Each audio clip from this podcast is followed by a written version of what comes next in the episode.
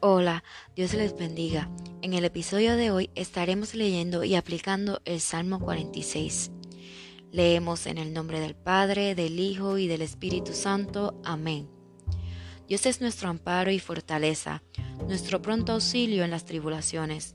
Por tanto, no temeremos aunque la tierra sea removida y se traspasen los montes al corazón del mar aunque bramen y se turben sus aguas y tiemblen los montes a causa de su braveza.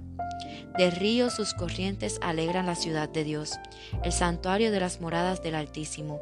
Dios está en medio de ella, no será conmovida. Dios la ayudará a clarear la mañana. Bramaron las naciones, titubearon los reinos. Dio él su voz, se derritió la tierra. Jehová de los ejércitos está con nosotros.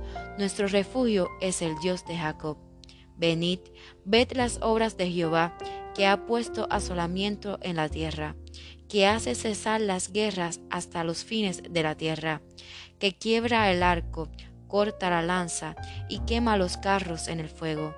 Estad quietos y conoced que yo soy Dios seré exaltado entre las naciones, enaltecido seré en la tierra.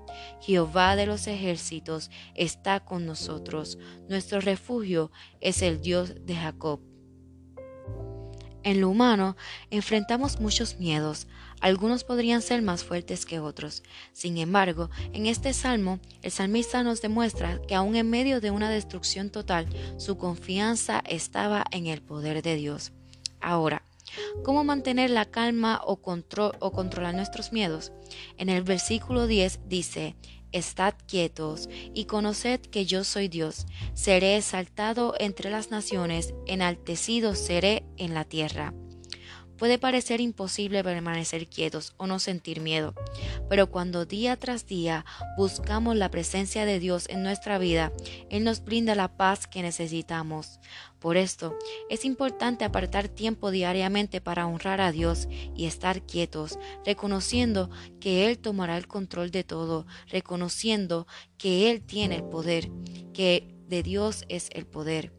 Sigamos confiando en el Señor, sigamos caminando en fe, porque como dice el versículo 11, Jehová de los ejércitos está con nosotros, nuestro refugio es el Dios de Jacob. Oremos. Amantísimo Dios y Padre Celestial, venimos ante ti primeramente dándote gracias. Gracias por tu amor, por tu perdón, por tu misericordia.